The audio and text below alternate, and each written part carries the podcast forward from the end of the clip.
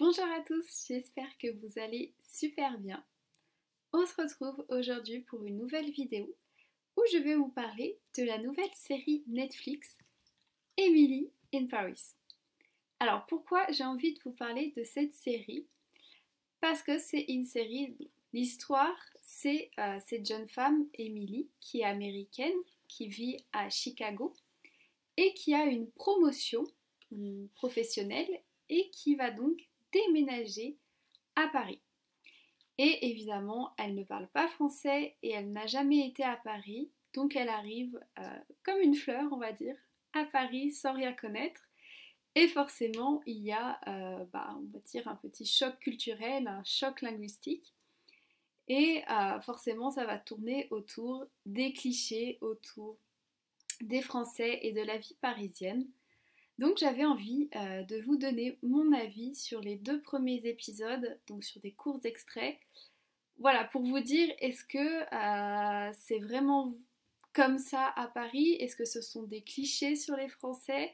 Parce que forcément, euh, on a une série américaine qui se passe à Paris et ça va obligatoirement jouer sur le fantasme de la vie parisienne et sur tous les clichés qu'on peut avoir sur les Français. Et bah, j'ai envie de vous dire, donner mon analyse, si c'est vrai ou au contraire si c'est un peu exagéré, donc sur les clichés des Français dans la nouvelle série Emily in Paris. C'est parti I know it's crazy, but when we get a chance like this? It'll be an adventure. Unless I miss something. You don't speak French. Fake it till you make it. Faire semblant de parler le français Hmm, je crois qu'elle est un peu naïve. J'en suis sûre que vous, en regardant la vidéo et en apprenant le français, vous savez que c'est pas possible de faire semblant de parler français, surtout en France. Bonjour, I've got your keys. Apartment 501. Merci. Avec plaisir. I say oui,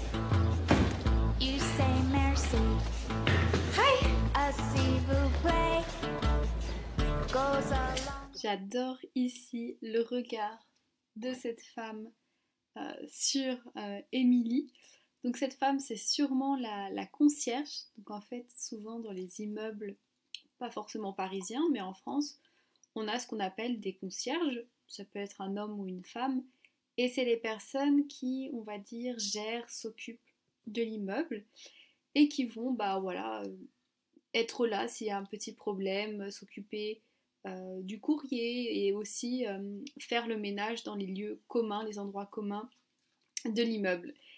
Et c'est vrai que souvent on a cette image où les, concierges français, peut-être dans d'autres pays, c'est peut-être pareil, n'hésitez pas à me le dire en commentaire. Voilà, une image des concierges qui sont un peu, euh, un peu grognons, un peu renfermés sur eux-mêmes et qui n'acceptent pas tout ce qui est nouveau. Et là, elle voit débarquer une américaine dans son immeuble, elle a sa tête, elle la regarde avec un air, mais qu'est-ce qu'elle fait là?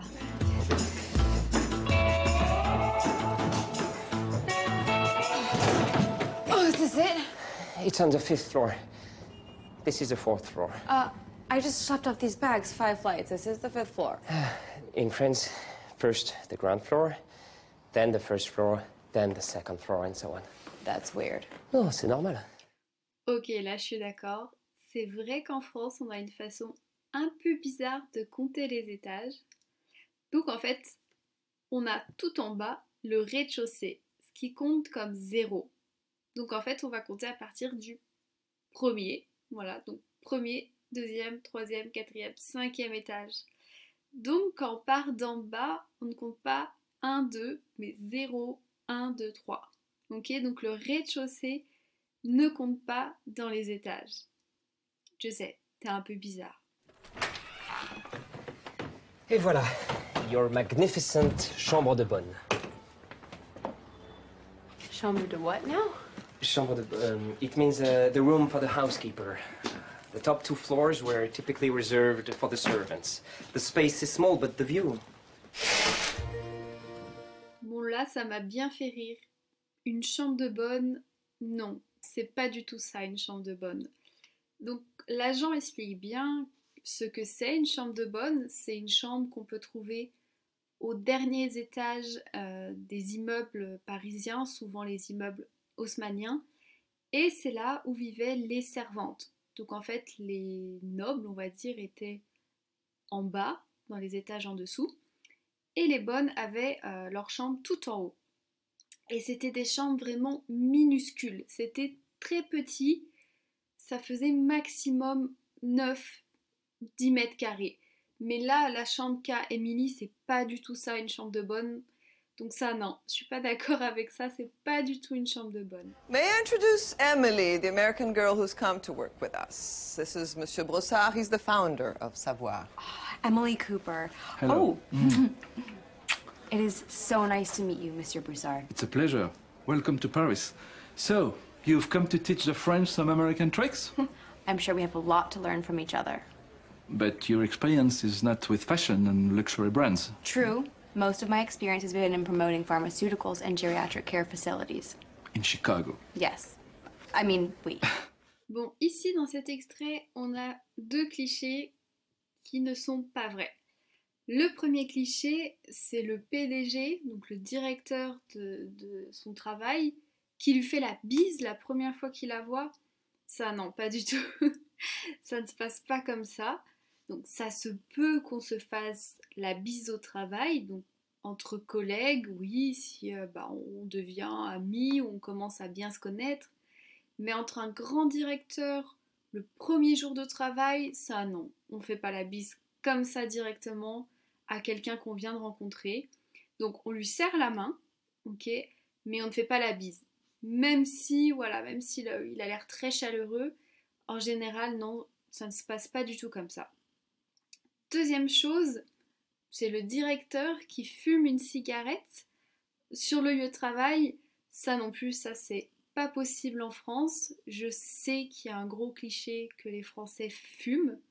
Oui, les Français fument beaucoup, mais de fumer dans des lieux publics et dans des lieux professionnels, ça c'est interdit par la loi française euh, depuis plus de 10 ans et ça ne se fait vraiment plus.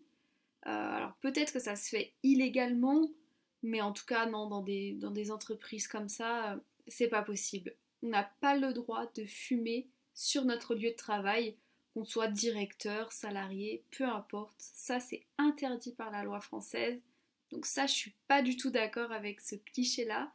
Oui, les Français fument, mais pas sur leur lieu de travail. En tout cas, pas dans le bureau. First, let me apologize for speaking English. I did Rosetta Stone on the plane, but it hasn't kicked in yet. No, Patricia doesn't speak English. Please continue. For those of you who haven't met me, I'm Emily Cooper, and I'm so excited to be here in Paris. I'm looking forward to getting to know each and every one of you, and likewise having you get to know me. Your name, monsieur? My name is Luke. Yes, Luke. Why are you shouting? Sorry. Là également, encore deux choses. Donc la première, c'est cette Patricia qui quitte la salle parce qu'elle ne parle pas anglais. Ça oui, d'accord. Il y a beaucoup de Français qui ne parlent pas anglais ou pas bien, ou qui maîtrisent peu l'anglais. Et euh, c'est vrai que pour un Français, de ne pas maîtriser la langue dans laquelle on lui parle, ça va être assez vexant pour lui et va pas sentir à l'aise et va souvent partir ou éviter la discussion. C'est vrai. Et deuxième chose qui m'a beaucoup fait rire, euh, donc c'est cet homme qui demande à Émilie pourquoi elle crie quand elle parle. Euh, ça m'a fait rire parce qu'en fait c'est vrai que les Américains ont une façon de, de, parler, de se présenter, donc là par rapport dans un, contexte professionnel, qui est assez euh, théâtral, je dirais. Ce serait peut-être le mot. Je ne sais pas si vous voyez ce que je veux dire.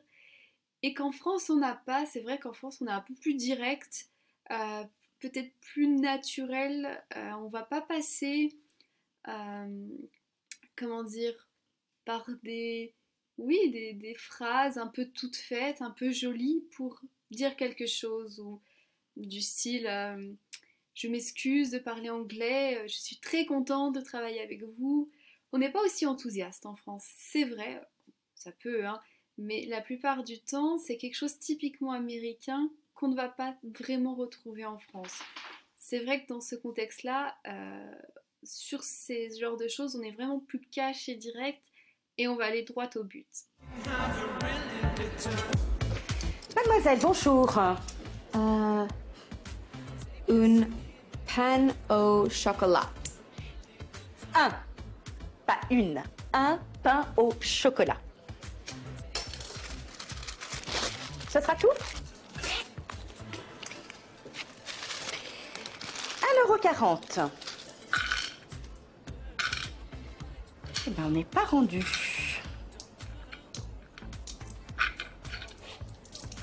Merci. Have a bonne journée. Une, pas un. Une bonne journée.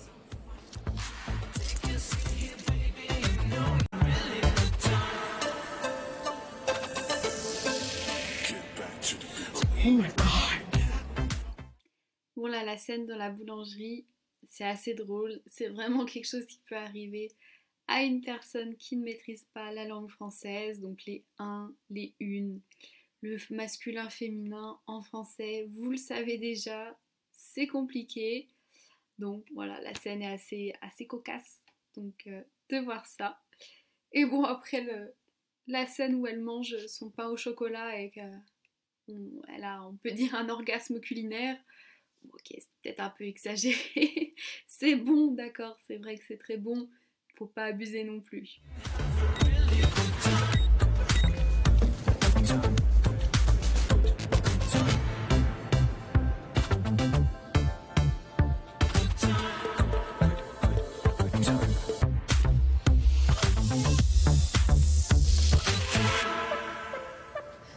Sylvie, it's Emily. Um, are we closed today, or is there a national holiday that I don't know about? Because I've been hanging around here for two hours, and I, What are you doing? I've been here since 8:30. Pourquoi? We open at 10:30. Alors ici, là, je suis pas trop d'accord. Donc en fait, Émilie arrive euh, à 8h30 au bureau et en fait, euh, elle attend pendant deux heures puisqu'il y a un employé qui arrive et qui lui dit qu'en fait, ils ouvrent à 10h30. Donc là, c'est le cliché qu'en France, euh, les magasins, les bureaux ouvrent tard. Alors je suis d'accord pour les magasins. Donc la plupart des boutiques, des magasins ouvrent à 10h. Les supermarchés ouvrent plus tôt. Euh, ça va dépendre des supermarchés, mais en général, ils ouvrent à 8h30, 9h. Par contre, pour tout ce qui est bureau, euh, entreprise, où il y a des, salariés euh, qui se rendent au bureau, ça, non, on- on ne vient pas au travail à 10h30. Euh, non, c'est en général, ça va dépendre après des entreprises, mais en général, c'est 8h, 8h30, 9h, 10h, je ne pense pas, ou peut-être 10h, mais ils finissent plutôt vers 19h. Mais 10h30, là, c'est vraiment exagéré. Ok, donc les boutiques, oui, ouvrent à 10h, mais quand on va au bureau en France, non, c'est plus tôt, c'est 8h30, 9h. C'est plus raisonnable, d'accord? Donc oui, c'est vrai qu'on a ce cliché que les Français sont un petit peu feignants et travaillent pas beaucoup, mais on arrive quand même au bureau tôt. Oui, s'il vous plaît. Bonjour.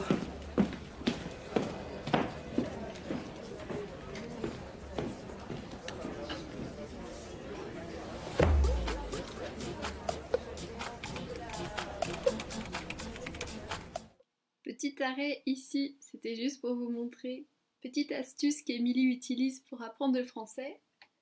French words. Donc elle note des mots, des nouveaux mots en français dans les notes de son téléphone et de son ordinateur. Donc c'est pas très mal, c'est bien. Bien joué Émilie pour apprendre le français, c'est pas mal.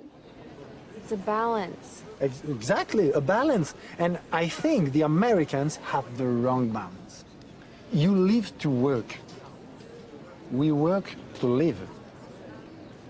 Yes, it's good to make money, but what you say success, I say is punishment. J'ai vraiment bien aimé cette scène où Luc, donc le, le personnage ici, explique à Émilie les différentes visions qu'il y a du travail entre les États-Unis et la France, où il explique que les Américains, eux, vivent pour travailler et les Français travaillent pour vivre. C'est-à-dire que les Américains, on donne vraiment une grande importance au travail et au succès. C'est vraiment ce qui va un peu définir leur vie. Et au contraire, les Français, c'est plus l'inverse, où eux, ils travaillent, ils essayent de gagner de l'argent, d'avoir un gagne-pain, pour vivre mieux en fait, pour profiter de la vie, mais ne voient pas le travail comme une réussite, c'est plutôt une punition. Ça reste évidemment un peu cliché parce qu'on n'est pas tous comme ça, mais je trouvais ça assez vrai. My name is Mark. Mon nom est Marc. I cannot speak French. Je ne parle pas français. Could you please say that again? S'il vous plaît, pourriez-vous répéter? Please slow down a little bit. Veuillez ralentir. Veuillez parler un peu plus lentement. Alors là, on peut voir une technique euh, par laquelle Émilie apprend le français, grâce à des audios de français où on entend des phrases utiles. Mon nom est, je m'appelle, pouvez-vous répéter s'il vous plaît? Pourquoi pas J'ai envie de dire, bon, ça va dépendre de votre mémoire. Si vous avez une mémoire auditive, bien sûr, ça peut fonctionner. Si vous avez une mémoire plus visuelle, peut-être un peu moins. Après, personnellement, moi je suis pas fan des audios un peu pas authentiques où c'est on dirait des robots qui parlent. Je ne trouve pas que ça représente exactement comment un français parle, son accent, sa prononciation. Donc voilà, je suis un peu mitigée sur euh, cette façon, cette technique pour apprendre le français.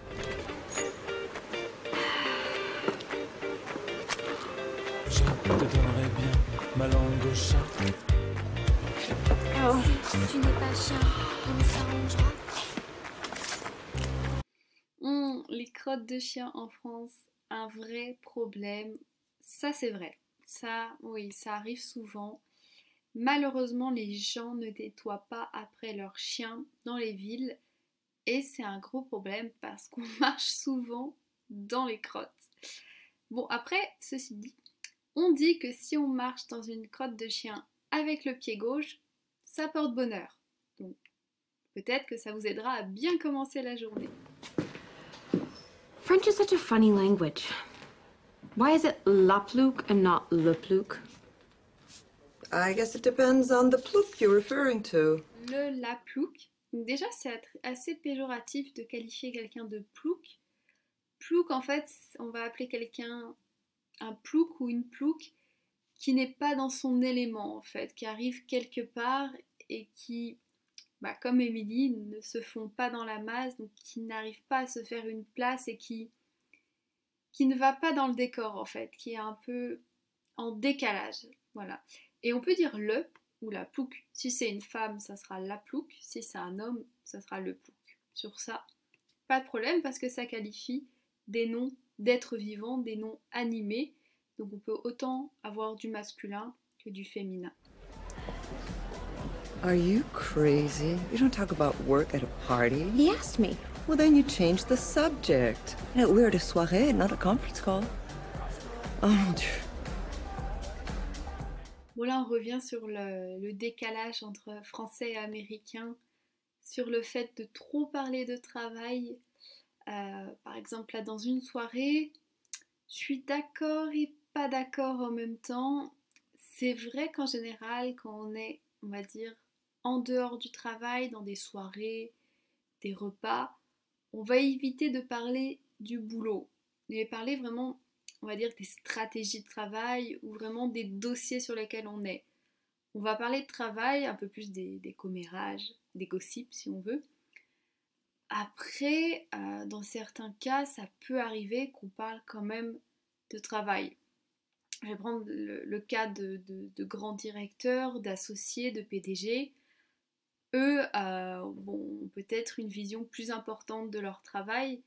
Peut-être euh, ils sont peut-être plus engagés, on va dire, dans, leur travail, et c'est peut-être plus décisif pour eux de parler de travail dans des réunions ou des dîners.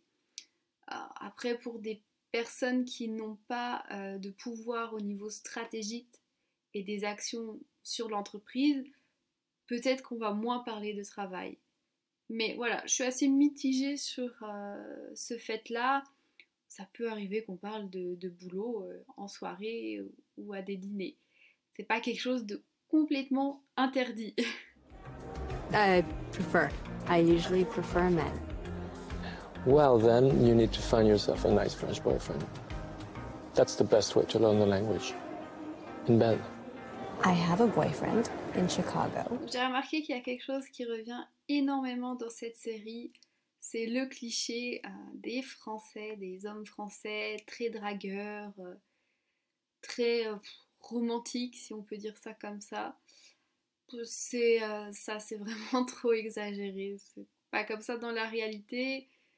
Et même si euh, un homme va, un homme français va draguer, il n'y a pas toujours cette classe, Donc on dit souvent que la France, c'est le romantisme, c'est la classe. Je ne pense pas que ça soit toujours le cas, ou que peut-être ça a été le cas avant. Mais si vous allez à Paris et que vous vous faites draguer, euh, déjà ça sera peut-être pas forcément par un bel homme comme dans cette série, ça reste une série, et ça sera peut-être pas aussi classe, euh, si on peut dire ça. Donc c'est vraiment ce côté-là, ce cliché-là est très exa- exagéré dans cette série, et ça je trouve ça un peu dommage. C'est- c'est loin de la réalité.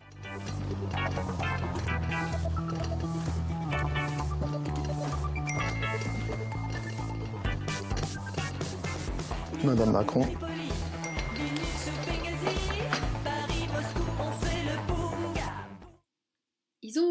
Ça. Donc évidemment, c'est pas la vraie Brigitte Macron. Mais d'accord, pourquoi pas, c'est marrant. Bon, le petit clin d'œil euh, du, message ici qui est envoyé par Carla Bruni. Euh, c'est un petit clin d'œil parce que Carla Bruni, c'est la femme de l'ancien président Nicolas Sarkozy. Pour être honnête, je pense pas qu'elle soit amie, mais pourquoi pas. Bon, après, ils auraient quand même pu euh, mettre le message en français, parce que je ne pense pas que Carla Bruni et Brigitte Macron euh, se parlent en anglais, qu'elles parlent toutes les deux français. Mais bon, c'est drôle. Voilà, j'espère que cette analyse sur les premiers épisodes d'Emily in Paris vous a plu. N'hésitez pas à me dire ce que vous avez pensé de cette vidéo. Et n'hésitez pas aussi à me dire ce que vous avez pensé des premiers épisodes de la série Emily in Paris, si vous avez aimé, ou si vous trouvez ça trop cliché. Pour ma part, je trouve qu'il y a des choses trop clichés, en effet, un peu trop exagérées. Il y a quelques petites choses qui sont vraies, donc c'est plutôt bien, bravo à- au réalisateur de la série, mais d'autres qui sont exagérées. Après, ça reste une série, forcément, c'est un peu en décalage avec la réalité, donc c'est normal. Et c'est aussi ce qui est, on va dire, drôle de jouer avec les clichés des Français. Il y a quelque chose qui est beaucoup revenu aussi dans cette série, c'est le fait que les Français euh, ne sont pas trop euh, amicaux, pas trop chaleureux. C'est vrai, oui, c'est vrai et pas vrai, j'ai envie de dire, ça dépend sur qui vous tombez. Mais ce qui est vrai, que c'est plutôt difficile de devenir ami avec des Français. On est, on est dur à conquérir, on va dire. Il faut, il faut vraiment euh, gagner la confiance d'un Français pour devenir son ami. Et ça prend un peu de temps, ça se travaille, c'est quelque chose euh, qui ne se fait pas tout de suite et naturellement par rapport, c'est vrai, aux Américains qui sont très friendly. C'est vrai, les Français, on est un peu plus euh, distants, méfiants.